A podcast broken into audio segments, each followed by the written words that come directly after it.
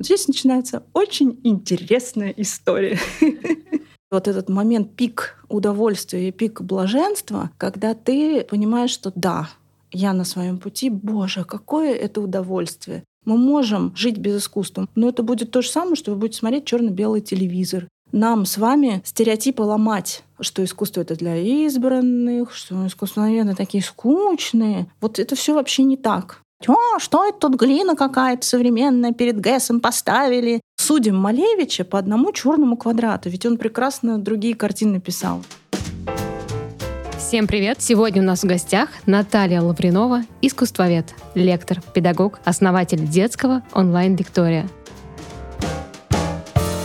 Наталья, здравствуйте. Здравствуйте. Добрый день. Наталья, давайте поговорим, как начался ваш путь в искусство, как вы набрались смелости кардинально сменить деятельность. Здесь стоит, наверное, начать вообще с самого начала. Буквально пару слов о себе я расскажу. Первая профессия у меня экономическая, связана с бизнесом. Я проработала больше, даже страшно сказать, 20 лет в банковской сфере. И лет 10-15 даже не помышляла о том, что буду вот сидеть здесь, рассказывать там про себя или про искусство. Это приходит все как-то так, знаете, очень интересным образом. И буквально, когда готовилась к интервью, мы сегодня, правда, будем практически экспромт, я не знаю, какие вопросы мне будут задавать замечательные девушки, которые сидят напротив меня, я ехала и вспоминала, когда же вот тот самый точка ноль, когда же она у меня началась. И началась она во втором декрете. Это достаточно распространенная история. Я думаю, что слушатели меня тоже здесь поддержат, когда молодая мамочка, вдруг появляется у нее огромное количество времени, а, мыслей в голове, она начинает а, стремиться к каким-то проявлением творчества, ну, либо да, другой деятельности, которой у нее раньше не было. И во втором именно декрете, это 2012 год, когда я родила своего второго ребенка, сына, а, я начала себя пробовать именно в деятельности, связанной с творчеством. Я вообще очень активный ребенок,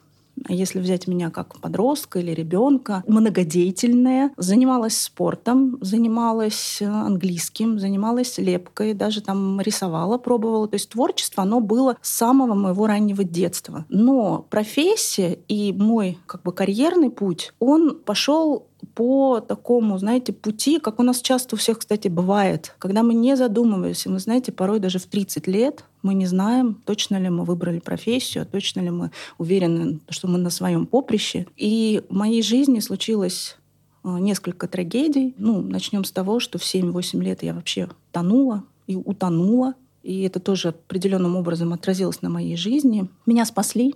И в 14 лет, когда я была подростком, я потеряла маму, трагично, скоропостижно, очень быстро. И это как раз тот самый период, когда я должна была выбирать высшее учебное заведение. Никакой поддержки не было. Казалось бы, жила я всегда всю жизнь в Москве, я живу и работаю в Москве. И вроде бы все есть для того, чтобы стать профессионалом в своей среде, но я всегда ощущала себя одной.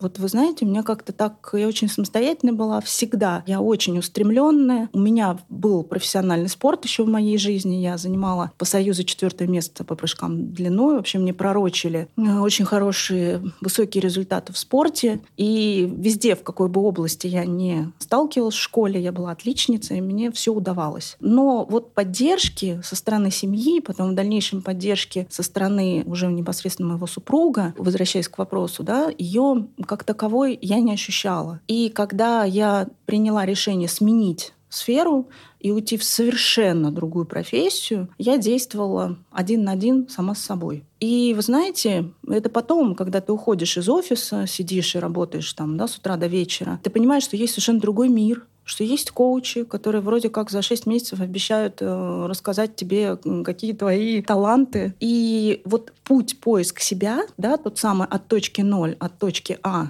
до уже состоявшегося специалиста, искусствоведа и педагога, он у меня занял 6 лет.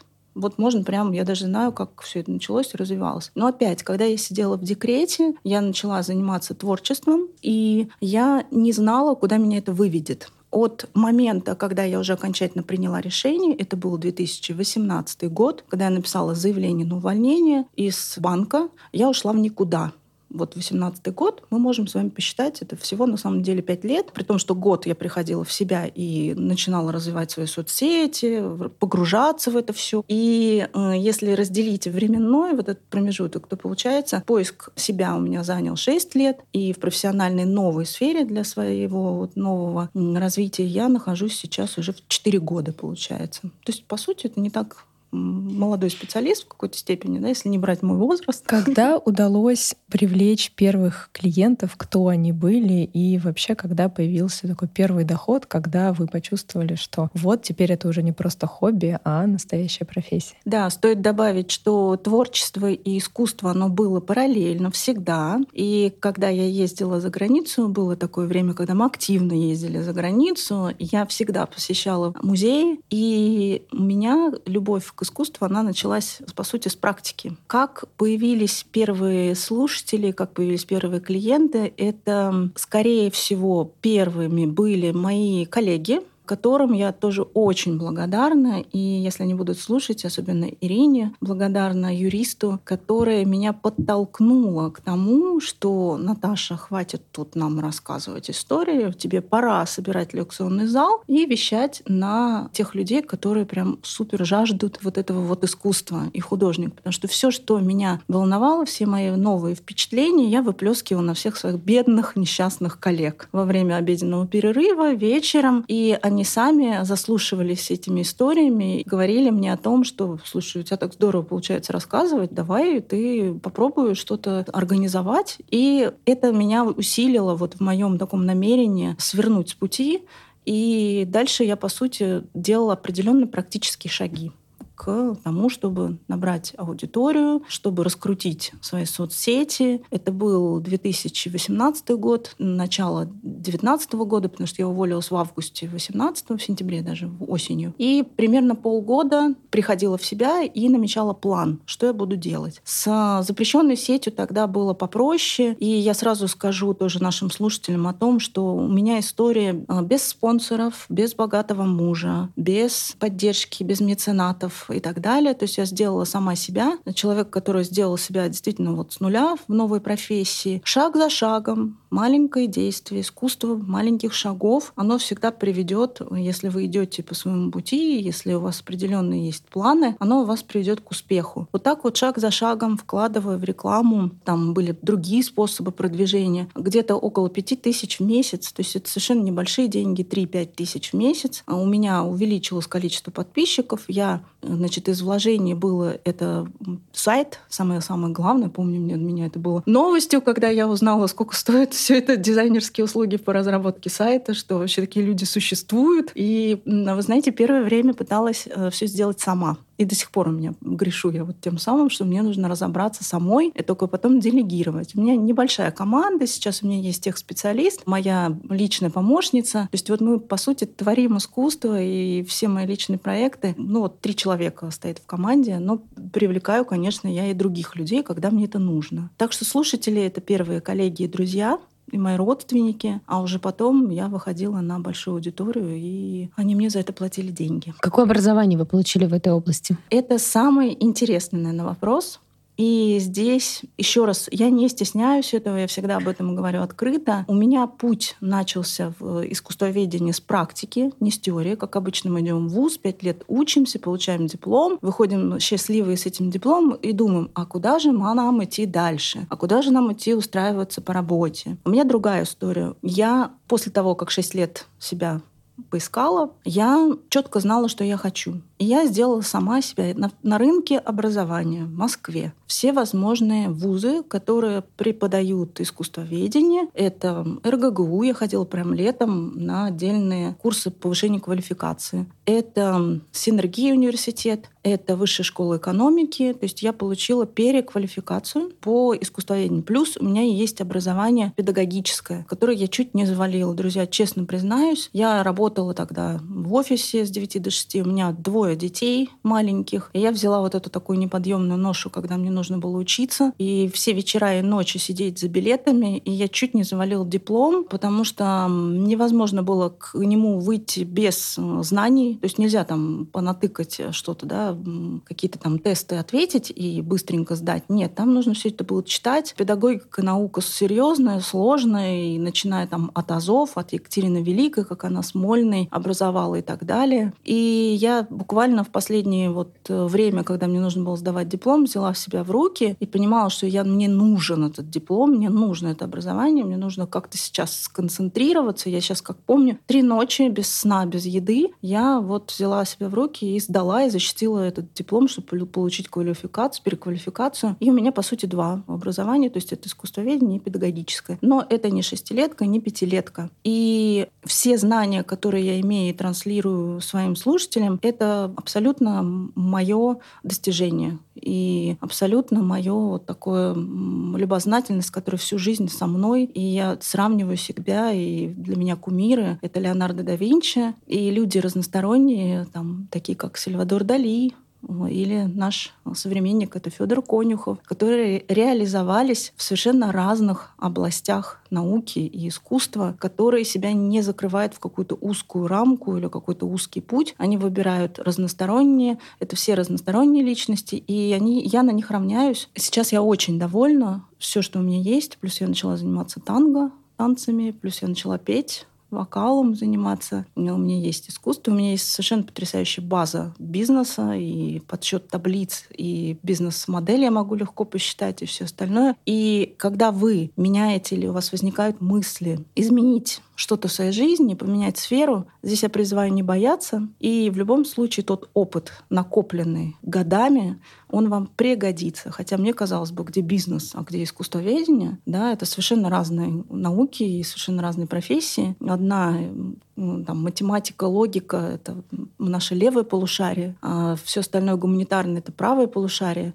Хотя я знаю, что э, нейробиологи говорят о том, что когда мы делаем, там, читаем книгу, у нас все равно весь мозг работает, да, но так или иначе, вы знаете, на себе я чувствую изменения. У меня сейчас левая и правая рука, они работают одинаково. То есть я могу на левую руку отвечать на телефон, мыть голову, э, прикладывать и порой писать даже, как Леонардо да Винчи. Да? Ну, не очень, конечно, хромает э, левая рука на почерк, но тем не менее. И в метро к турникету, когда я прикладываю карточку, все время путаюсь, куда мне проходить, то ли лево, то ли вправо. То есть для человека, для личности вот эта вот смена профессии, она действует настолько оздоравливающе, настолько невероятные вы ресурсы, возможности в себе потом открываете, что вы подтягиваете да, вот совершенно другое полушарие и выходите на разностороннюю личность. Я вот от этого сейчас испытываю просто невероятное удовольствие, потому что освоила много разных в какой-то степени профессий, да. Ну, понятно, что где-то я там в начале пути, там, в вокале или в танце. Это видно, прям глаза светятся. И я думаю, только человек, который действительно в каком-то таком э, приятном процессе проживания своей жизни, только от этого могут так светиться глаза. Наталья, а испытывали ли вы вот в этом пути освоения новой профессии сомнения, может быть, прокрастинацию? То есть ощущение, когда особенно в начале развития соцсетей, когда что-то не получается, где-то отклика нет такого, который ожидали, было желание вот бросить или вернуться обратно к тому, что привычно? Да, порой желание возникает и сейчас,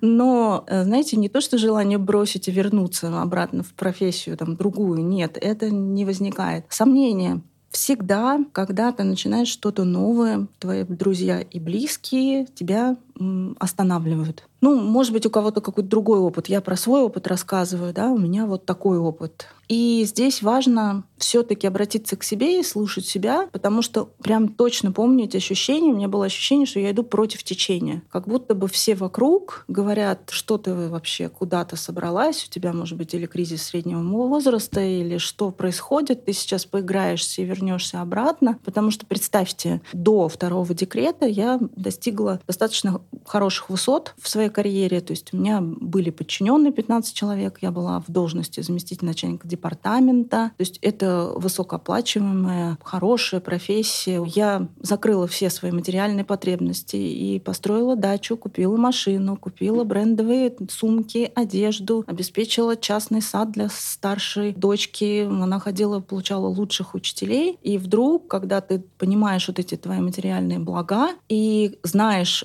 определенный свой уровень, ну, как бы я принимаю решение уйти, называется дауншифтинг, да, вообще в точку ноль, при том, что мой супруг, он оказался в такой ситуации, и надо отдать ему должное, я до сих пор его благодарю за это, что он не говорил «нет». Он не говорил, не останавливал меня. Да, поддержки не было таковой, как мне хотелось бы с его точки зрения, но и не было запрета. И материальная вся история легла ровно на его плечи, включая и меня. То есть вот представляете просто сам факт, когда бизнес-вумен с сумками там, да, Шанель, Луи Вуитон и все такое прочее, все эти брендовые штучки, и когда принимает решение и говорит, что все, я не буду больше зарабатывать деньги, я буду заниматься собой все, денег у меня больше не будет. Здесь начинается очень интересная история.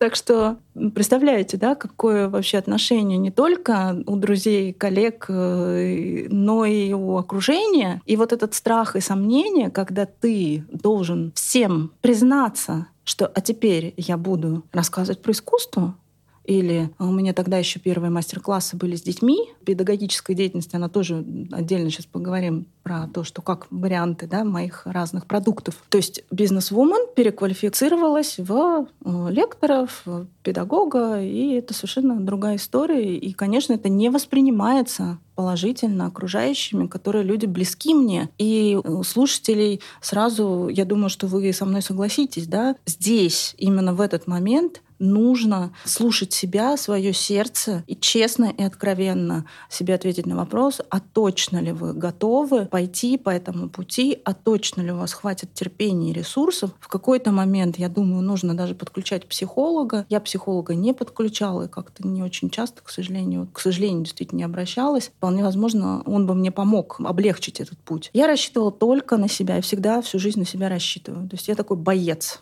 самый настоящий боец, который в первую очередь сам себе доказывает, что я смогу. Здесь, возможно, спортивное прошлое сыграло, даже невозможно, абсолютно точно. И у меня не было варианта не смочь. Ну, то есть без вариантов, вот все. Даже если весь мир от меня отвернется, я буду идти одна и делать свое дело.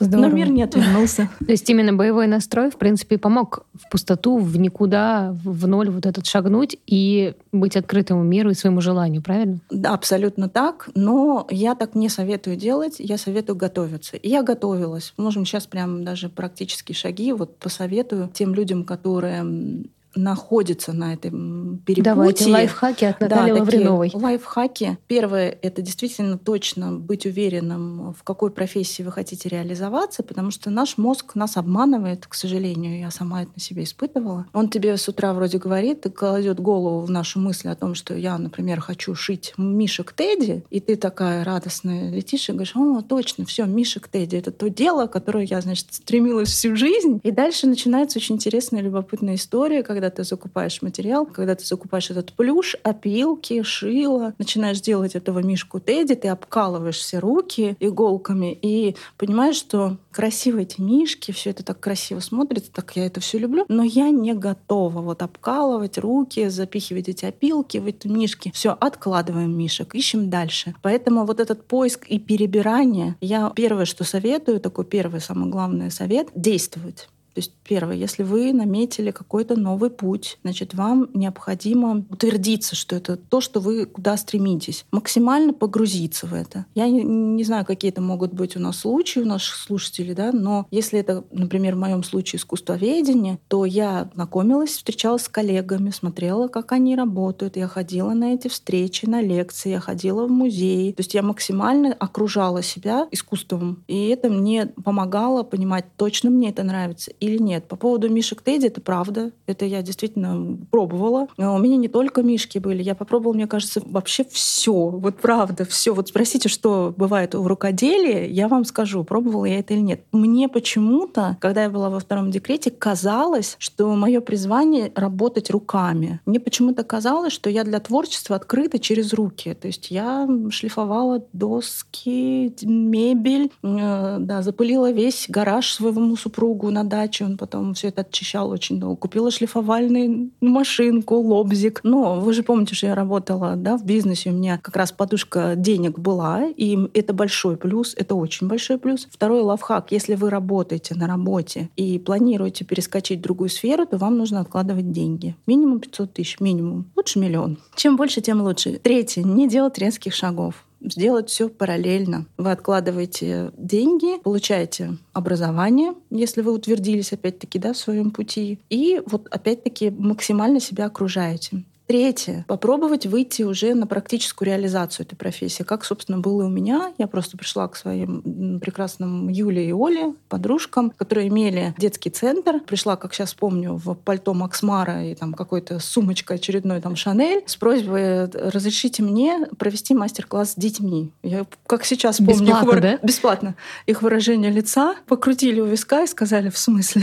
Я говорю, мне это надо. Поверьте, вы можете мне довериться, мне это нужно, и у меня нет аудитории, я вот пока нет, не имею аудитории, Дайте мне людей, я готова для них. Мы тогда делали такие, знаете, есть доски, пано с очень вдохновляющими надписями там, да, вот. Э, Аффирмациями, как сейчас говорят. Да, это был Новый год, как раз в 2018 я уволилась, и вот в декабре к ним пришла. По-моему, год собаки был, там собачек мы рисовали, писали, там, 2019 год, ну, не помню сейчас. И им огромная благодарность, они меня услышали, и они действительно сделали анонс, э, так как я их попросила, дали мне аудиторию детскую, и я начала практические шаги к реализации вот этой вот своей педагогической деятельности. А можно уточнить, да. вы еще не ушли из Еще не ушла. Это был сектора. выходной. Да, это был выходной. И я как раз дала себе время для того, чтобы попробовать уже, работая на основной работе, включить в свою вот эту деятельность новую профессию. То есть вот она, да, практика. И вот здесь случается магия.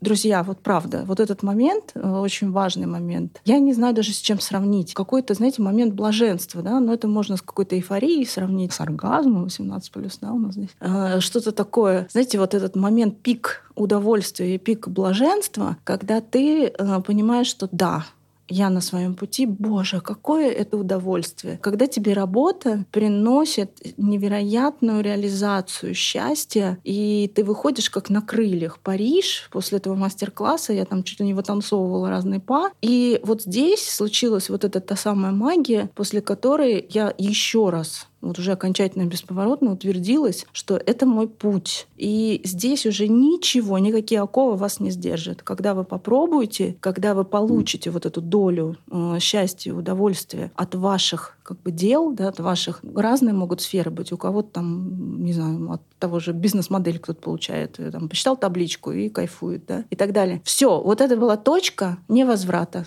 Это был, значит, конец 17 года. Вот сейчас я понимаю это, потому что уволилась я в 18 Это был как раз за год до моего увольнения примерно, да, чуть меньше года. То есть я, смотрите, магия случилась э, в конце 17 года, когда я поняла, что все. И вот дальше весь последующий год я готовила себе вот этот плацдарм. Я уже в течение года вынашивала мысль, и я знала, что я уволюсь. И я готовила э, морально, материально и делала себе, подкладывала всю эту соломку, чтобы в 2018 году в сентябре уйти.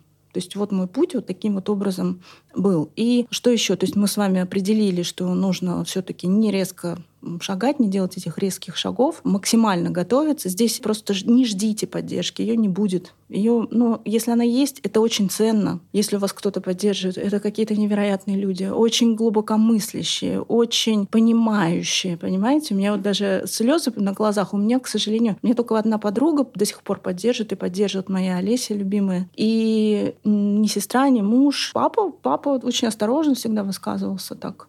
Ну, да, как-то так очень осторожно осторожно. А как сейчас? То есть они до сих пор не mm. поддерживают или не верят? Поддерживают. Сейчас, да, сейчас уже да. Сейчас и сестра мой любимый амбассадор, Папа мой тоже амбассадор, э, я его возила уже, там, знакомила с великими людьми, в том числе с Федором Конюховым и так далее. То есть ему тоже новые в жизни открылись грани через меня. Супруг немножечко, наверное, еще как-то так... Ну, я ему все шучу, говорю, когда по Первому каналу меня покажут, тогда ты, наверное, как-то все таки поймешь, кто рядом с тобой находится, что все это серьезно. Он, он уже прекрасно понимает. Он у меня такой очень прагматичный, практичный, такая настоящая скала, основа вот во всем. И мало как бы эмоционален. Поэтому его вот эта поддержка, она выражается в том, что у нас все хорошо, все дети накормлены, сыты, обуты, у нас э, платится квартплата, и в любом случае всегда могу к нему обратиться. Это уже про деньги самое интересное начинается. И, собственно, вот в этом для него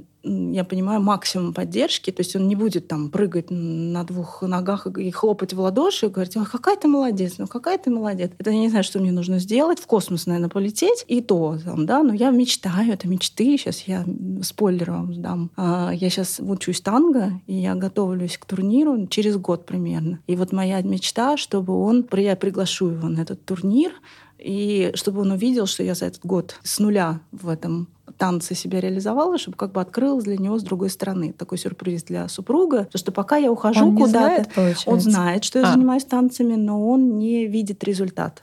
И вот через год я хочу как раз его пригласить на турнир, чтобы он посмотрел, собственно, на меня другими глазами. А муж из какой сферы? У него прагматичная профессия? Здесь я буду его интересы соблюдать и уважать. Он у меня человек не публичный, и кто подписан на мои соцсети, практически его не видит и не знает. Это его личная просьба, и я его уважаю. Ну, я могу сказать, что это не связано там с бизнесом, это такая Но это и не творческая сфера, Нет, да? это совершенно не творческая профессия. Такой самый настоящий мужчина. У нас в этом, в этом месяце, кстати, 19 лет будет супружеской жизни, 25 числа. Это так здорово. Да. Такой серьезный срок. Очень серьезно.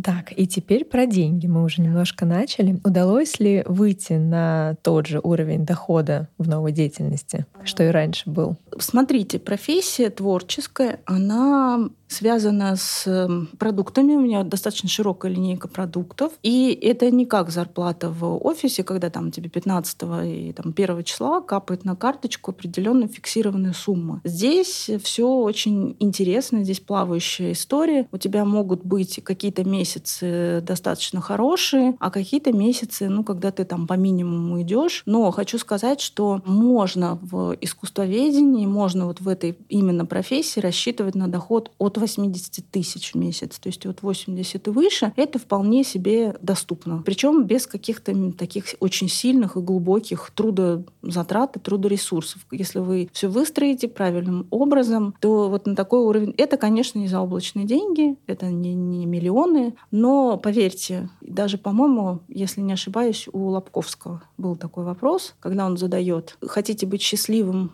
и бедным или богатым и несчастным, больным. больным, да. Тоже ответьте сами себе на этот вопрос. Я выбрала путь счастья. Я выбрала путь счастья. Может быть, имея за плечами материальные блага, если бы я их не имела, возможно, я по-другому бы размышляла. Но путь счастья мне дает намного больше, чем материальные блага. Хотя, конечно, они тоже нужны, безусловно. И та планка, которая у меня там в голове, она у меня еще впереди. То есть вот все то, что я планирую в ближайшем там, будущем реализовать, потому что у меня нет сейчас пока массового онлайн-продукта, а я к этому иду, что у меня будет массовый онлайн-продукт, который будет меня кормить.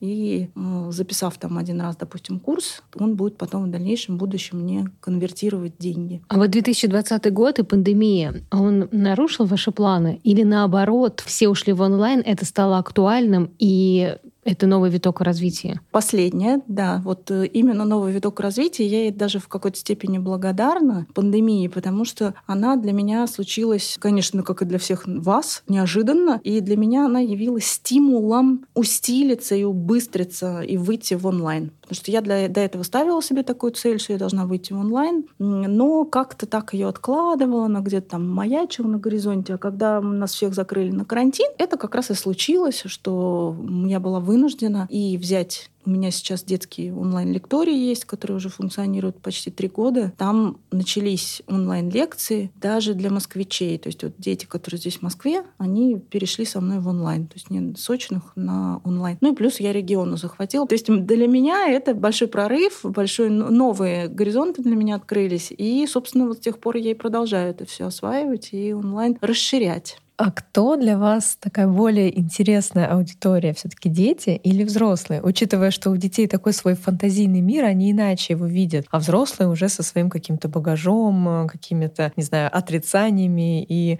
разумностью, наверное, чрезмерной. Кто интереснее? Да, спасибо большое. Прям потрясающий вопрос. Я сама его себе порой задавала. Наверное, как раз года два назад, когда под давлением маркетологов и профессионалов, которые мне говорили, что тебе нужно сузиться в конце концов и бить в одну цель. Выбери нишу либо детскую, либо взрослую. И вы не представляете, я как просто на распутье стояла, так, куда же мне, взрослая или детская? Значит, взрослая или детская? Ну, детская, вот у меня э, моя племянница есть, и это такой мой первый ребенок в какой-то степени. То есть я с детьми тоже с детства всегда была на одной как бы волне, и я их прекрасно понимаю, поэтому дети мне очень понятны, очень близки, и я для себя себя определила, что я не буду разделять, я не буду где-то в одной сфере находиться, я буду две сферы вести. Опять-таки вспоминаем э, наших многосторонних личностей, да, Дали, Леонардо, которые могут вот совмещать там себе несколько профессий. Так и у меня. У меня получилась педагогика, и я для себя договорилась о том, что дети — это миссия. Хотя, опять вы понимаете, что, например, детская история — это всегда вечно зеленая тема. У нас дети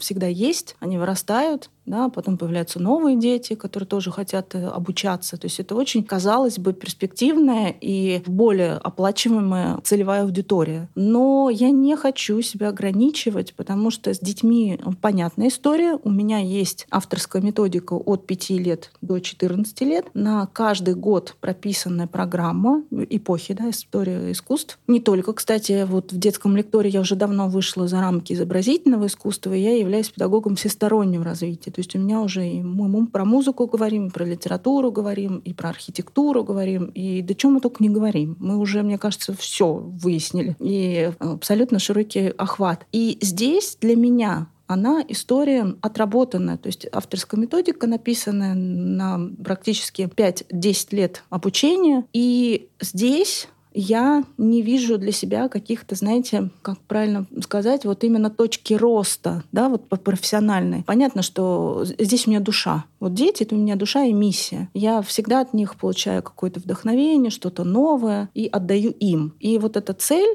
оставить след в этом мире, в этой вселенной, она вот как раз реализуется на детях. То есть я оставляю через свою педагогику, через свои занятия след на этой земле, в их головах. А взрослые — это более сложная публика, уже такая, со своими действительно канонами, со своим взглядом, со своими мыслями, со своими определенными там, да, какими-то уже базовыми, установившимися ну да, они уже да. более искушенные. Искушенными, да, которых не удивить. Но для меня это точка роста.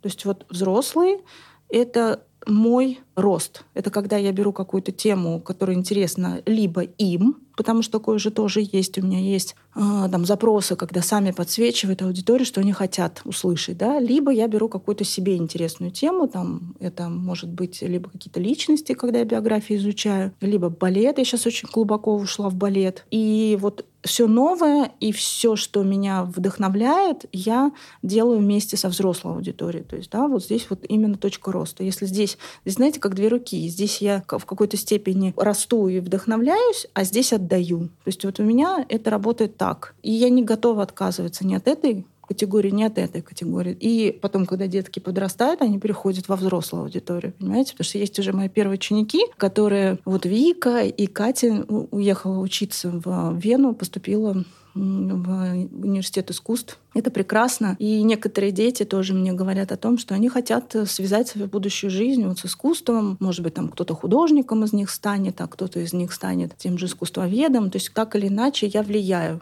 я влияю на их дальнейший путь. Или же даже если они не будут связаны с творчеством, это вырастет личность, которая очень культурно одаренная и всесторонне развитая. Это же прекрасно, да? То есть поэтому в любом случае все эти занятия, они не зря. Что дает погруженность в искусство и взрослым, и детям? Потрясающий вопрос, просто, если честно. Вот погруженность в искусство, вы знаете, лучше я вам приведу пример. Вот чтобы прям понять сто процентов, чтобы вы сейчас, мне кажется, очень хорошо должны понять. Представьте, сейчас еще, кстати, лето, прям нам всем хочется на море. Вот представьте, что перед вами вы стоите на берегу, перед вами вот это вот бескрайнее, прохладное море, и вы туда заходите. И дальше как реагирует ваше тело? Вы чувствуете прохладную воду, да, вот ниже пояса, пока вы только там по колено зашли. Под вашими ногами камни, где-то они, значит, острые, где-то они скользкие, где-то они круглые. То есть ваша нога, ступня идет и чувствует чувствует вот эту вот шероховатость под ногами. Вас дует ветерок, на вас светит солнце, жарко. Искусство, оно действует примерно так же. Представьте, что это море — это и есть искусство. То есть вы через него познаете себя что здесь вам хорошо, вот здесь у вас откликается. Вы можете влюбиться либо в картину, либо там, ну, конкретно в художника. А здесь вам не очень, здесь вам больно. Здесь вы можете даже поплакать. Есть такие картины, которые я еще не была там, искусствоведом, но я уже плакала, там стояла в Эрмитаже перед Рембрандтом. А здесь вот, значит, такое дуновение чего-то свежего этого ветерка, какое-нибудь современное искусство, какой-нибудь балет новый, постановка или еще что-то. Вы меня все простите, пожалуйста. А люди, которые не связаны с искусством, мы моему пониманию, они также стоят в этом море, но на них надет скафандр. То есть они также идут по этой же земле, по этим же камушкам. Они также чувствуют, что ветер дует, также светит солнце. Но вот эта чувствительность, она как будто бы закрыта.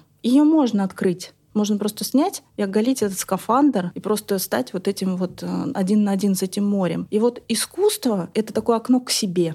Первую очередь искусство для меня — это эмоции. Ну, как бы я здесь тоже разделяю на две части. Первое. Я лично созерцатель или ценитель искусства. Я не творец. Есть творцы, да, согласитесь, художники, мастерицы, которые делают броши, там, да, вот это все с тканями работают, они творцы, они творят искусство. А мы созерцатели. Ну, я еще теоретик да, как бы такой хороший, но я еще на самом деле практик. И вот искусством мы можем не находиться не создавать его, но мы можем им наслаждаться, то есть мы можем его созерцать. И вот это созерцание — это и есть открытие дальше себя. То есть вот это окно к себе, это именно так и работает. Мы можем жить без искусства. Можем жить? Можем. Но это будет то же самое, что вы будете смотреть черно-белый телевизор сейчас при технологиях 4К, при очках 3D. То есть вы можете жить вот в этом скафандре, продолжать смотреть белый, черно-белый телевизор, когда уже сейчас такое обилие красок и такое обилие возможностей. И вот если бы я сидела бы в офисе и продолжала бы зарабатывать деньги, большие деньги. У меня не было бы даже времени, понимаете, пойти и заняться танцами, вокалом. У меня мысли бы не возникло. Моя бы жизнь была хорошей, конечно, но я бы, наверное, не познала бы себя в такой степени, как я познаю себя сейчас. Это такое действительно окно к себе. И причем к лучшей версии себя к лучшей. Оно и лечит, и вдохновляет, ну и плюс, опять, с какой стороны да, вы к нему подходите, с стороны Творца. Плюс это еще и, если вы творец, то это самовыражение. Вы можете самовыражаться, да, либо через танец, либо через вокал, потому что мы сейчас говорим про широкое понятие искусства. А виды искусства, их очень много. Здесь еще один лайфхак для наших слушателей могу сказать. Если вы хотите сделать первые шаги, то вам нужно определиться с тем, что вас вдохновляет. Вы можете такой некий тест с собой провести. Может быть, это будет музыка, может быть, это будет архитектура на улице, может быть, это будет кино, может быть, театр, литература. Посмотрите, что больше вам интересно, что ближе, и вот этот первый шаг, первый заход к искусству сделайте именно через тот вид искусства, который к вам ближе. А уже потом будут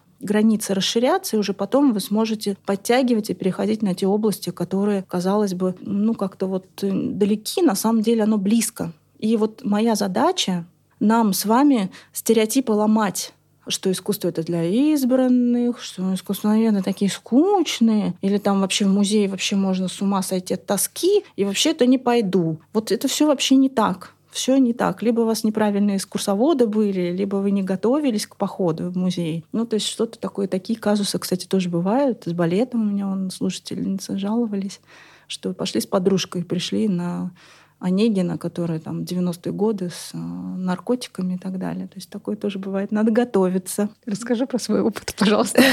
Да, я как раз просто сейчас слушаю а, ответы на вопросы и прям вспоминаю свою жизнь от и до. У меня в детстве у родителей была возможность доставать билеты на оперы, просто на, опять же, на Онегина, на Лебединое озеро, Большой театр, когда это еще не было таким сложным походом, да, как э, сейчас. Э, и была во Флоренции, ходила по галерее Уфицы. И думала только об одном, когда же она закроется, и я смогу пойти на ужин. Вот это вот, э, на самом деле, не смогла я погрузиться в искусство. Но сейчас, когда я изучаю больше фотография, мне нравится, кинематограф, мне нравится также музыка, и хочется, я понимаю, что для того, чтобы в нее прям вот в, в эти темы погрузиться максимально, нужно расширять границы и, конечно же, идти в искусство. Но я боюсь. Мне кажется, опять же, что я приду, потому что был опыт, когда ты смотришь и не понимаешь. Вот тебе кажется, что с тобой что-то не так. Вот все вроде бы восторгаются, а ты не понимаешь. Вот, может быть, мы дадим мне совет и нашим слушателям, кто также именно боится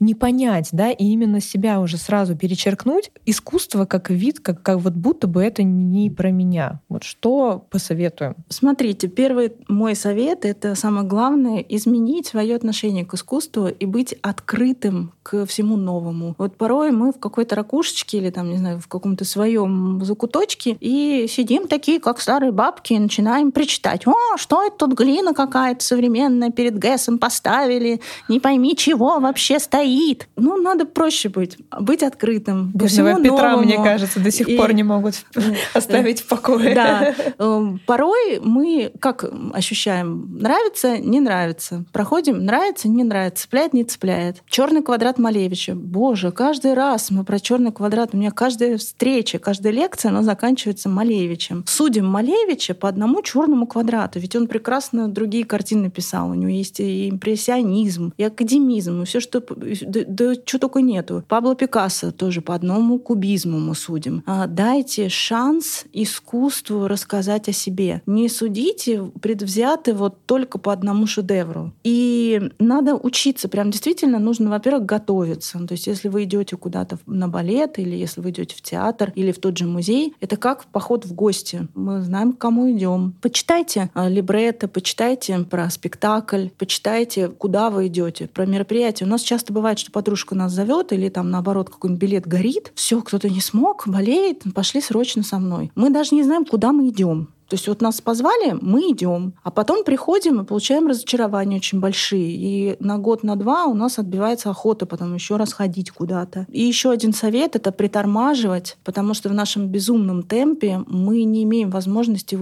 рассмотреть красоту вокруг. У нас очень красивый мир. Поднимите голову в метро, посмотрите, когда вы идете по улице, какая у нас потрясающая архитектура. Да посмотрите цветочек, понюхайте, остановитесь. Выпейте чашечку кофе, сделайте себе красоту красоту. Вы на выходные, когда пьете кофе, сделайте паузу, положите на красивый подносик, положите себе конфетку, побалуйте себя. Вот это неумение да, останавливаться, притормаживаться, оно, к сожалению, сейчас везде повально, поэтому я призываю себе такие паузы делать. Прям насильственно в какой-то степени. Притормаживать, быть открытым, готовиться, выбрать тот вид искусства, который вам близок. Если фотография, значит, надо в центр братьев Люмьер идти. Или что-то, что сейчас идет очень актуальное. Ну и, конечно, еще один совет — найти проводника. У нас всегда есть два пути. Есть длинный путь, и такие люди есть. Они готовы, способны разобраться достаточно глубоко в каком-то виде искусства, пойти в библиотеку, открыть интернет-ресурсы, почитать и быть очень грамотным в каком-то определенном там вопросе. Если у вас нет времени, то найдите своего проводника.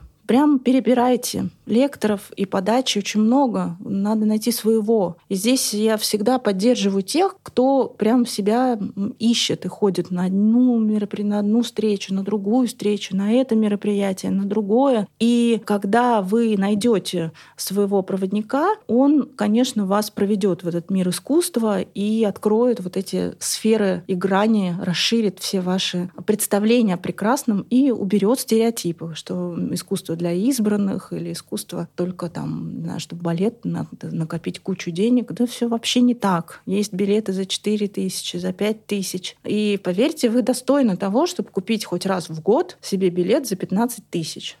Достойны вы можете это сделать. То есть, получается, если эм, новичок приходит, смотрит на произведение искусства, от которого все пищат, все в восторге, а новичок пока не понял. Может это означать, что он не, не, не невежа? Такой, ну, не то, что не такой, как все, он просто либо вид искусства ему не подходит, да, и не нужно просто себе ставить крест э, там сразу на себе и говорить, что Ой, это не для меня, и вообще все эти вот эти искусствоведы, они какие-то не, не от мира сего, я это не понимаю. То есть может ли быть так, что признанный шедевр просто кому-то непонятен, но он найдет себе какое-то вдохновение для своей деятельности в чем-то другом. Конечно, мы любое искусство, изобразительное, либо музыка, либо балет, воспринимаем через призму своего внутреннего мира, через свою внутреннюю призму. Это как раз то, чему учит наша молодежь, критическое мышление, да, вот не повально, если это хорошо, значит верить, что это хорошо, а как раз-таки прислушиваться к себе и откровенно давать ответ на этот вопрос, а нравится ли тебе или не нравится. Но смысл искусства, изобразительного, например, да, скульптура или либо картина, она в том, чтобы зацепить зрителя. Причем она может вас зацепить как положительно, так и отрицательно. У меня очень много случаев, когда меня цепляют цепляет отрицательно. У нас сегодня день э, рождения Стравинского. Игорь Стравинский, потрясающий композитор, который работал с Дягилевым. И у него есть балет, который он ставил в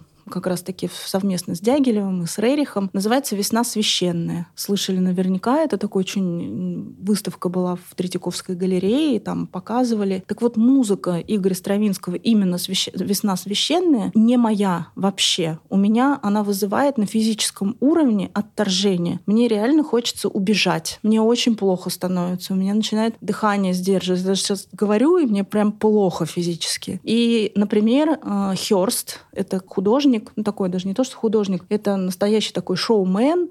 У него обычно произведение искусства он делает либо акулу в да, вот, формалине, либо у него там черепа с бриллиантами. Привозили его работы и выставляли у нас здесь в Москве, по-моему, в прошлом году, он работает с такими низменными темами смерть. И когда, например, холст, выкрашивая в свежую краску, выпускаю туда бабочек, и эти бабочки прилипают на всю свою жизнь, мне прям плохо. Вот я даже сейчас говорю, у меня зак закрывается горло и дыхание, не могу дышать. Это видите, как меня это трогает, да, я очень чувствительный человек. И говорят, что это искусство. Оно может быть такое провокационное, через вот эти вот наши какие-то отсылки к смерти. Это его самовыражение. Он вот так э, хочет нам что-то сказать. У него это такой посыл. Но я это не принимаю. Но лично я это не принимаю. Это не мое. Я не могу вот через такие вещи, которые вообще как бы созидатель, человек, который за жизнь, за созидание, никак не про смерть, никак не про черные какие-то стороны, а наоборот, про свет. И, конечно, у каждого из нас тоже есть вот эти определенные а, шаблоны, определенные призмы. И если вы вдруг не испытываете тех же эмоций, что испытывают большинство, это нормально, абсолютно нормально. Просто порой э, мы даем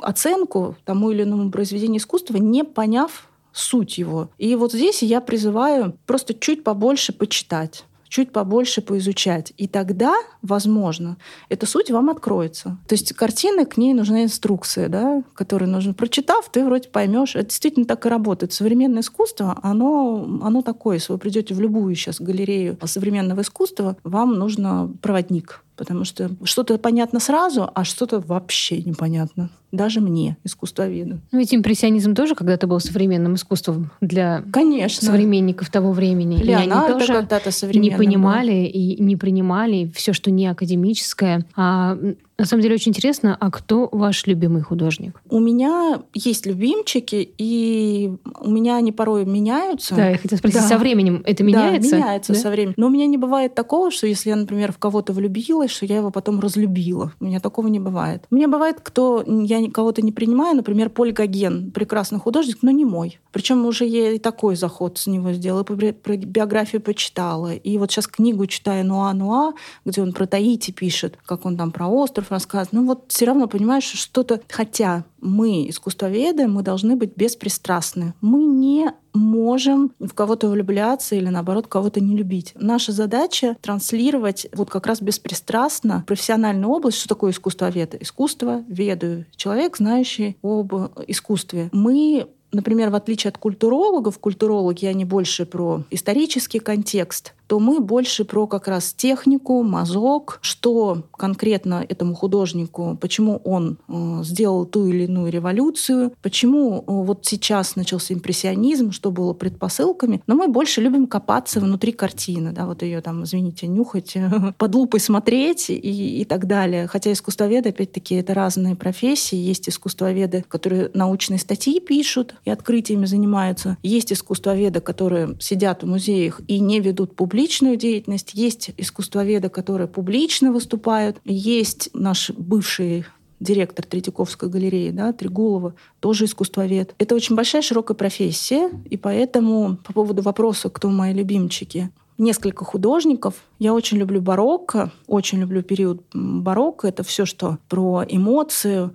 И там есть ряд художников, которые вот меня цепляют. Это Караваджо. Я за ним гонялась по всей Европе, ездила, смотрела все его картины. И, кстати, слышали про синдром Стендаля? Когда ты смотришь на произведение, тебе становится плохо, ты испытываешь там головокружение. Мне кажется, с Караваджо это можно испытать. Да, вот я сейчас, как сейчас помню, в Пушкинский музей, год не помню, ну лет пять назад, привозили картину снятия с креста, и у него вот этот угол плиты, где просто мертвое тело, мертвечина, да, вот э, серо-синего цвета, вот это мертвецкое тело снимает с креста, и угол плиты, он находится как раз, когда зритель стоит на уровне грудины, вот где у нас здесь вот э, ребра сходятся. И физически опять я испытывала вот это вот ощущение, что она как будто в меня врезается, меня перехватывает дыхание, мне стало плохо. Вот просто физически плохо. Мне нужно, чтобы художник меня потряс. Если он меня потрясает, если у нас с ним э, создается вот эта эмоциональная связь, он становится моим любимчиком.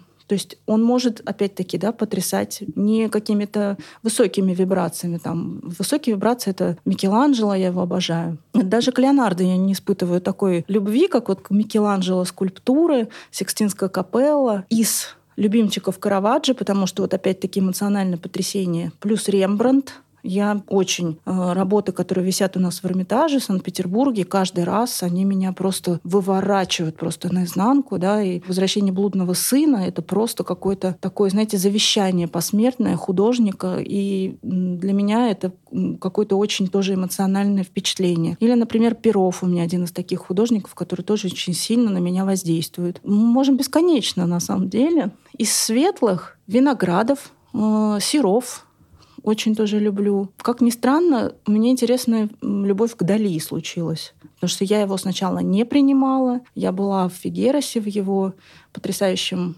музее театре. То есть я очень вышла под большим впечатлением, но любви не получилось. И я к нему долго заходила, и в итоге, не поверите, через детскую историю, через детские его травмы я его смогла только понять, вот как мать. И вот этого мальчика с такими своими травмами. И как-то он мне открылся, и я его как-то впустила к себе в душу. Хотя не могу сказать, что сюрреализм, например, я люблю. Не могу сказать, что это мое направление. Нет, скорее всего, нет. Бывает ли такое, что вы изучаете какую-то эпоху, потом изучаете конкретного художника, и все нравится, может быть, не влюбленность, но тем не менее вы поглощены этим э, моментом, смотрите картины, ходите на выставки, а потом вы читаете биографию человека и понимаете, ну что просто подлец, ужас, да. и что меняется сознание внутри. Да, даже не с художником такая частая история бывает, а с писателями. Ну, вот, Например, да, писатели, Марина актеры. Цветаева или же Лев Толстой. Я, когда прочитала биографию Цветаевой, а я ее стихи очень люблю. Вот вот как раз, если даже там с Ахматовой сравнивать, вот Марина Цветаева мне очень близка. Вот именно ее поэзия, как-то мне она понятна. Не знаю, как будто я прям все это понимаю, о чем она пишет. Но когда я прочитала биографию, как-то мне было немного не по себе,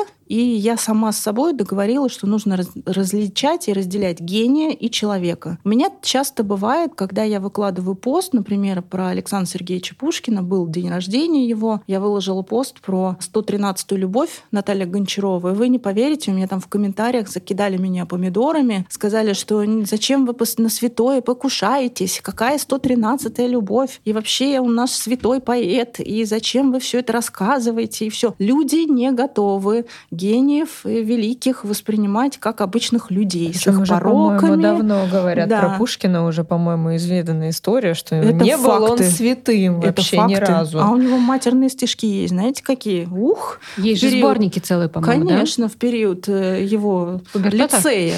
Да, да, да, да. У него чего только не было. И вот мы как-то не хотим вот слушать вот ту часть, когда про человека, про пороки, про какие-то там нюансы и негативы, и хотим сохранять вот эту святость и вот этот ореол святости над нашим кумирами. Но они же обычные люди. Они же обычные люди, как и мы с вами. У нас тоже есть грехи у всех. И тоже гений и там порог, он порой как-то вообще рядом ходит, да, там вспомните того же Караваджо, он вообще убил человека, бежал из Рима и так далее. Поэтому, отвечая на вопрос, очень часто бывает, но я договорилась, что все таки у меня какой-то период не хочется читать, там, например, прочитал биографию, всю поэзию, все, больше не буду читать, все, что это вообще так. С Толстым то же самое, почитайте его поздние произведения, это совсем другой Толстой. Он совершенно не ранний Толстой и так далее. Я договорилась сама с собой, что я их люблю как гениев и при этом не осуждаю, не имею права вообще что-либо как бы осуждать вот эти вот какие-то человеческие моменты. Мы все не без греха да, поэтому о чем говорить. Поэтому очень часто бывает, очень часто бывает. Ну, как-то сейчас я спокойно к этому отношусь и уже даже удивить да? нечем. Разделяю. Угу. У меня на самом деле просто такой же был эффект после Гогена. Мне очень нравился Гоген как э, такой дружбан э, Ван Гога. Угу. Простите за такие слова, но по факту так и было. Так и есть. Они были близки, и Ван Гог по нему все-таки так скучал. И все эти желтые его период подсолнухов. И ты думаешь, ну вот все прекрасно. Потом начинаешь просто как про человека читать, про Гогена, и там Жену бросил, детей бросил, пошел себя искать. Да, такой, я поеду на остров. На остров он потом только поехал. Сначала поехал в Париж учиться, по-моему, 40 с чем-то Когда было. всех бросил уже. Всех бросил. Причем бросил в том плане, что жена-то, она не могла себя обеспечить. Она, в принципе, не, тогда же женщины не сильно работали. И вот она должна была четверо, по-моему, детей, если не ошибаюсь, могу ошибаться. Много детей. Кто-то тоже у меня из моих подписчиков пишет, какой молодец, он поехал себя искать. Это как раз вот мой путь, да, что вот молодец, в 40 лет он, значит, себя решил реализовать. Но как бы молодец в этом плане плане, да, можем взять пример, но когда у тебя есть ты мужчина, у тебя есть обязанности, есть все-таки, извините, семья, но нужно как-то было подумать. И вот эта история, да, она как-то тоже. Но я не хочу, кстати, сказать, что, например, эта история и не, и не дает мне ни любовь к Гогену. Нет, у меня вот как-то с живописью не очень сложилось. Для меня это грубо, да, вот таитянки, вот эта красота и экзотика, она как-то так. Я к Парижу, у меня вот Франция, Европа, это моя профессиональная, скажем Деформация? Так, и, и, и деформация тоже. Это профессиональный интерес. Вот французское искусство до революции, до того, как Марию Антуанетту казнили, отрубили ее голову, вот это весь царский период. Лувр от Людовика XIII, когда еще Версаль, например, не был Версалем, а только там охотничьим домиком. И вот как раз с тех пор, с момента остановления Версаля и до, собственно, конца XVIII века это моя вот любовь. Философский вопрос. Зачем людям искусство? Особенно в кризисные времена. И хочется услышать именно ответ не как от педагога, искусствоведа, а вот от души. Искусство лечит нас. Действительно, я вот уже выше много сказала, и искусство нужно каждому. У меня даже есть ролик, где я в нем рассказываю. Мы почему-то искусство воспринимаем как десерт. Когда наелись, у нас э, первая задача, да, вы знаете, наверное, три основные потребности у людей. Это здоровье, отношения, деньги, ну, наверное, четвертое саморазвитие. Искусство, оно никоим образом не к здоровью не, кажется не имеет. И не имеет отношения вроде как ни к деньгам, но это такая область, которая очень плохо продается, которая мягкая ниша называется, и которой нужно каждый раз доказывать, объяснять, что такое искусство и что оно вам нужно. Но поверьте, искусство нужно абсолютно каждому из нас,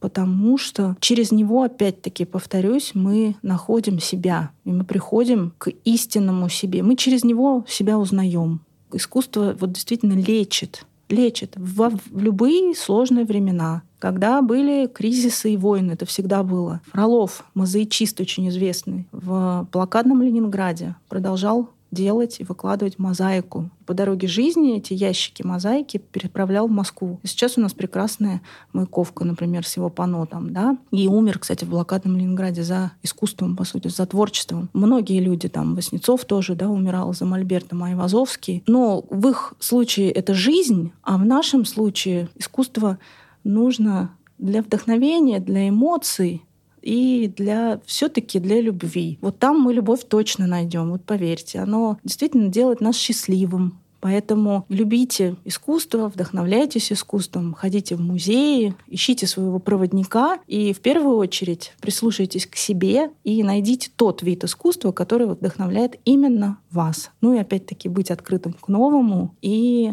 более, наверное, смелее быть, да, чтобы больше шагов и больше времени на это тратить в своей жизни.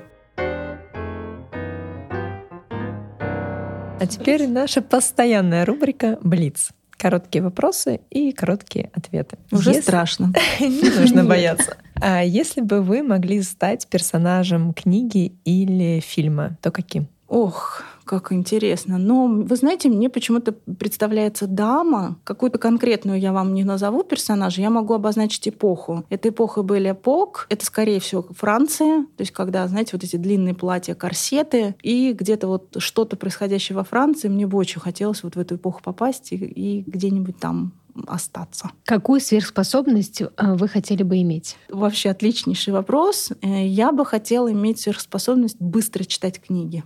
Прям вот, э, знаете, как, по-моему, где-то было в каких-то фантастических фильмах, прикладываешь к себе в голове книжку, и она у тебя там остается. Ну, как бы раз, за несколько секунд ты ее прочитала. И вы не поверите, у меня они лежат вот стопками от пола до потолка. Муж уже скоро меня выгонит. Я, правда, записалась в библиотеку, чтобы экономить деньги, потому что это у меня одна из больших статей бюджета уходит на новые книги, на каталоги. Когда мы новую выставку какую-то смотрим, обязательно каталог, он очень дорогой. И так или иначе, мне главное поддерживать темп, потому что всегда есть что читать. А, сейчас там даже лежит три книги, и вот эта вот сверхспособность мне просто крайне необходима. Ну, просто крайне необходима. Ни жизни не хватит, чтобы все это перечитать, а планы грандиозные, что прочитать нужно. Вот, кстати, очень поддерживаю. Потому что кто-то летать хочет, кто-то там летать хочет, кто-то еще что-то. А мне вот хочется вот успеть за свою жизнь прочитать все то, что стоит на очереди. Если бы была возможность за полчаса научиться чему угодно, то что бы это было?